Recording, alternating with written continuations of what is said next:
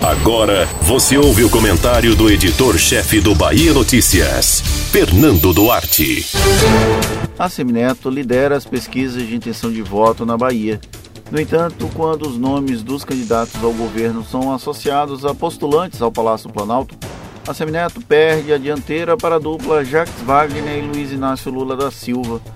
É a tentativa de reedição da Onda Vermelha que, em 2006, levou o senador a vencer em primeiro turno a disputa contra Paulo Souto.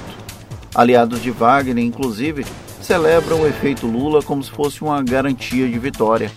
Há nove meses da eleição, entretanto, há tempo suficiente para testar estratégias, e isso talvez garanta uma disputa acirrada, ainda que haja clima de já ganhou.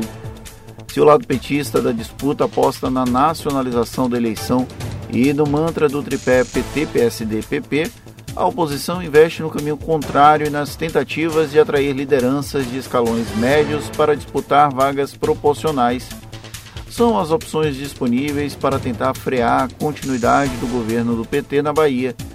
Uma eventual vitória da oposição com esse contexto é uma tarefa complexa.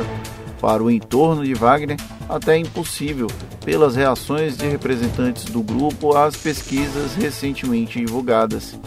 Até aqui, a Semineto tem utilizado a estratégia de não trazer a disputa nacional para o debate local. O União Brasil, partido resultante da fusão entre DEM e PSL, caminha até o momento para não ter uma candidatura própria. Existe uma corrente que tenta colar a imagem do partido ao projeto de Sérgio Moro, porém é tratada como incipiente pelas principais lideranças da nova legenda. Para o ex-prefeito de Salvador, a inexistência de uma candidatura do União Brasil o tornaria menos susceptível à ascendência de Lula sobre o eleitor baiano. Mesmo que o secretário-geral do União Brasil opte por disponibilizar um palanque para Ciro Gomes, como almeja o PDT da Bahia, por exemplo, não o comprometeria politicamente a ponto de ser taxado como candidato de Fulano ou candidato de Beltrano.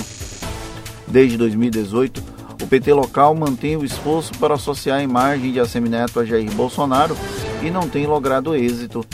Essa lista de potenciais nomes que estariam lado a lado do ex-prefeito é grande e, por enquanto, o único pré-candidato oficializado até aqui conseguiu desviar das armadilhas colocadas.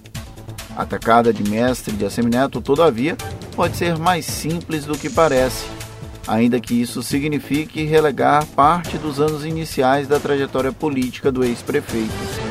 Para evitar perder votos por estar dissociado de Lula, ele pode adotar a política da boa vizinhança, como fez em 2016, quando foi reeleito e, sem pedir apoio para o petista, apostar que eleitores optem pela chapa Lula Neto como fazer isso é que é um desafio para a equipe dele.